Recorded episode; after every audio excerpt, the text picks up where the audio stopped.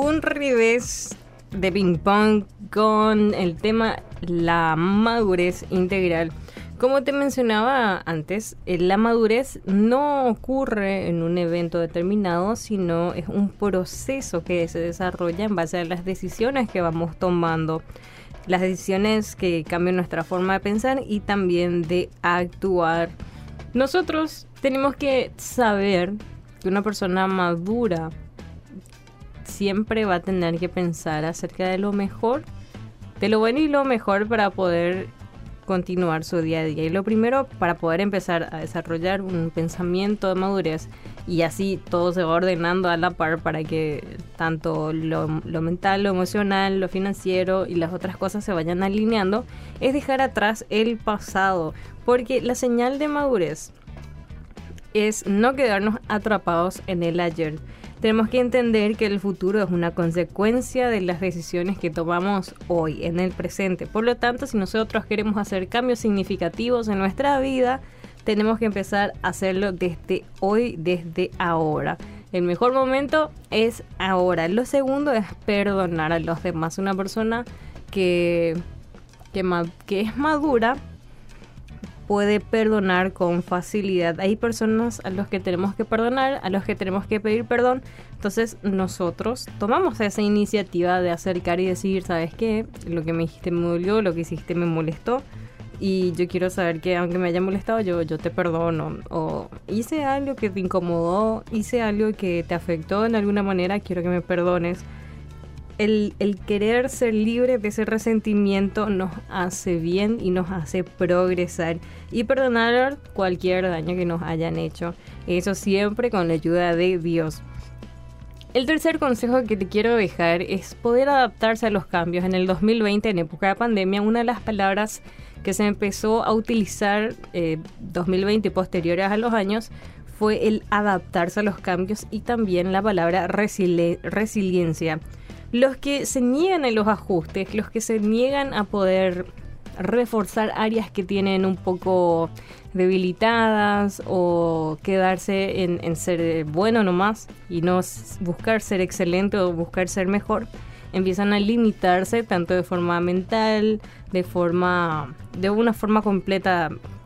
Y nosotros cuando nos cerramos a poder, o sea, cuando nos limitamos a nosotros mismos desde nuestro pensamiento, las oportunidades que, Dios nos da en el transcurso de los días empiezan a ser desechadas justamente por no adaptarnos a los cambios que ocurren a nuestro alrededor. Así que cada vez que tengas una oportunidad de probar algo nuevo, no resistas, sino inténtalo, hacelo. No, no te limites a, a no, así nomás o desde acá nomás, sino que inténtalo, hacelo disfrutar y tener una experiencia más agendada a, tu historial de vida. Lo siguiente, aprender de los errores. Las personas que no aprendan de sus errores tienden a repetirlo siempre. Y aquel que no conoce su historia tiende a seguir eh, repitiendo sus errores del pasado. La Biblia nos deja varios personajes, historias de personas que cometieron errores desde la creación como la desobediencia, que toda acción tiene una consecuencia. Y Adán y Eva desobedecieron, entonces ellos fueron sacados del jardín del Edén. Y así sustantivamente los personajes que nos dan en la Biblia nos dejan ya una enseñanza de lo que no tenemos que hacer y lo que sí tenemos que hacer. De los errores de estos personajes bíblicos nosotros tenemos que adecuarlos a nuestro presente y poder sacar el mayor provecho a las enseñanzas que la Biblia nos provee. Y eso nos va a ayudar a poder errar menos. ¿Vamos a fallar? Sí, pero vamos a fallar menos. Por eso es muy importante que leas la Biblia, que puedas profundizarte en la vida de, de los patriarcas, de los reyes, de los profetas, eh, de los discípulos, la vida de Jesús mismo, las cartas de Pablo a las iglesias, que todas ellas nos quieren ayudar a fallar menos, para acercarnos a una perfección, para acercarnos a la santificación. En vez de lamentarnos por lo que ya pasó, tenemos que aprender de esas experiencias, a no cometer los mismos errores y poder seguir avanzando y a la par que avanzamos poder aconsejar a los demás acerca de los peligros que tienen ciertas acciones o ciertas palabras, ciertos lugares, hasta ciertas personas. Entonces aprendemos de nuestros errores para poder seguir creciendo y madurando. El otro consejo que te quiero dejar es ser optimista. La mejor manera de madurar es fijarse en lo bueno y tomar cada hecho como una lección. De esa manera no estaremos sumidos en el pesimismo y la negatividad. Nosotros como seres humanos siempre vemos hacia nosotros mismos y nos damos lástima. Tipo, y recuerdo muy bien que un profesor mío dijo, el, que, se, el, que, se, da, el que se hace lástima es como un perro que, que lama y ya y se lamenta y se lamenta ahora. Entonces el, el pesimismo, la negatividad, el, el ser, hacerse la víctima, no trae nada bueno. Sin embargo, nos sigue repitiendo un boomerang de, de, de, ese mismo instante, de esas mismas acciones, y no nos permite avanzar y no nos permite crecer.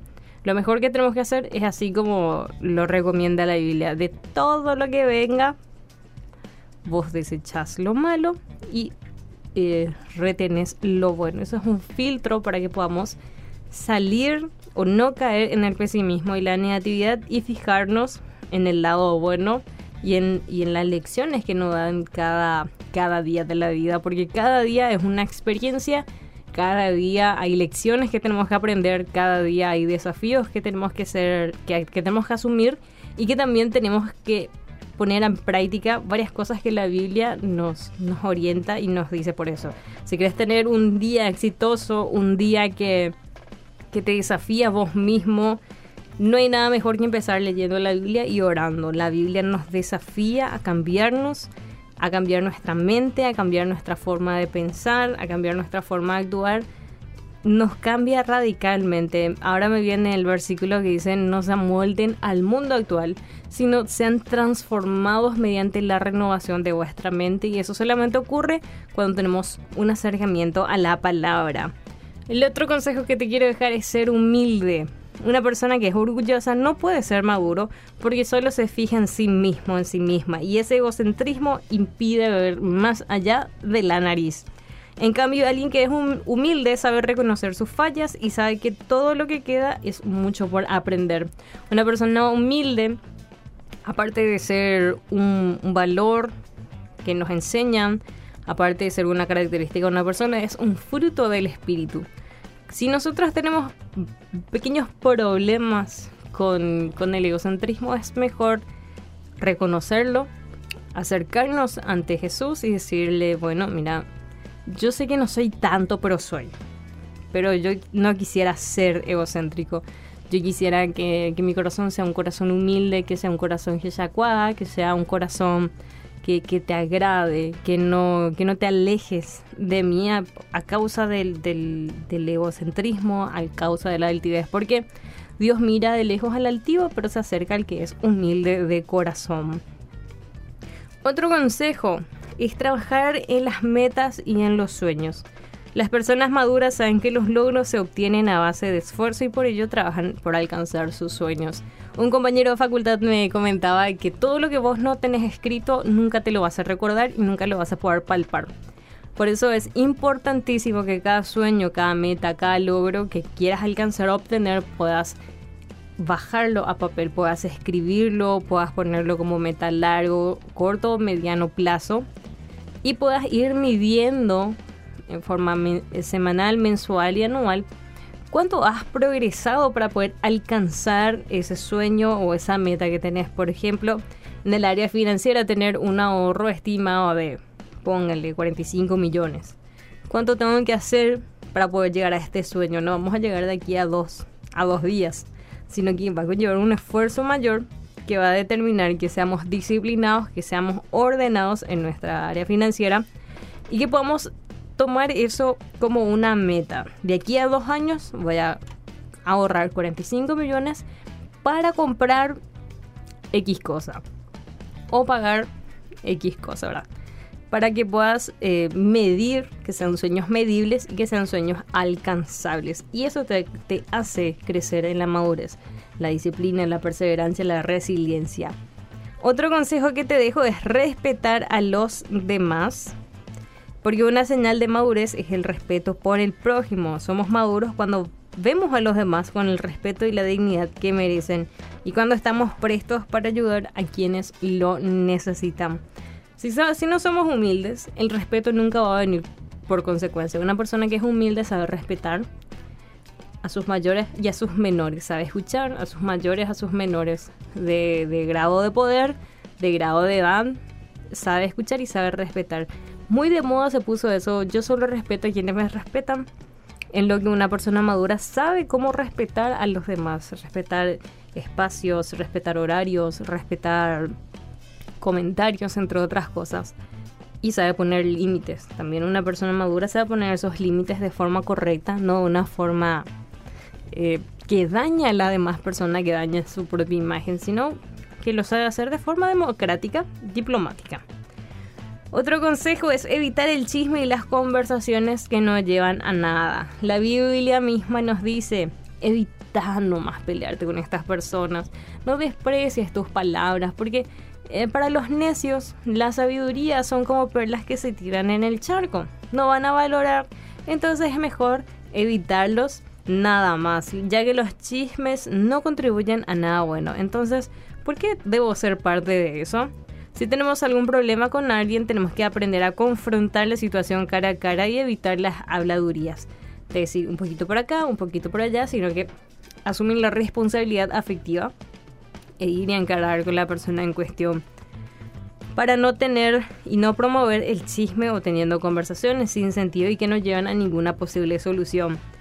Si no podemos madurar con esto, entonces vamos a entrar de vuelta en ese boomerang de repetir los mismos patrones de conducta, patrones de pensamientos y patrones de actitudes.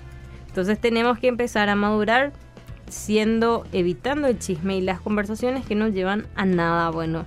Si no contribuye a tu crecimiento, entonces no vale la pena. Y el último consejo es ser genuino.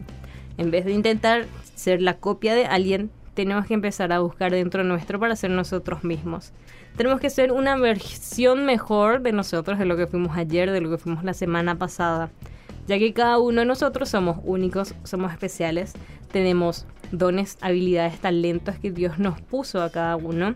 Entonces tenemos que aprender a trabajar en nosotros mismos, no imitar, sino buscar ejemplos que nos puedan ayudar a perseverar, a llegar a la excelencia, a llegar a, perfeccionar nuestros dones, nuestros talentos, nuestras actitudes, nuestro conocimiento, la educación y ser esas personas que ayudan a los demás a crecer, ya que todo el conocimiento, si no es expresado a otras personas o si no, si no es escrito, muere con uno. Y para empezar a, tener más frutos, tenemos que empezar a dar semillas que puedan producir, producir crecimiento. Y estos fueron algunos consejos para poder llegar a una madurez. Son prácticos.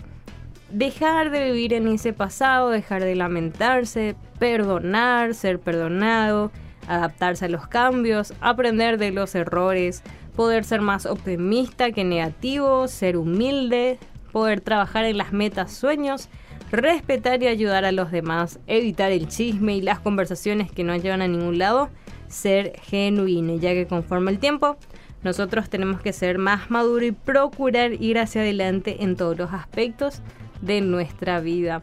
Si quieres acceder a este tipo de contenidos, te invito a que puedas seguirnos a nosotros como Conexión Juvenil en todas las plataformas. Estamos en Facebook, estamos en Instagram y también estamos en la www www.bedira.com.py en la sección de podcast para que puedas disfrutar de esto y más.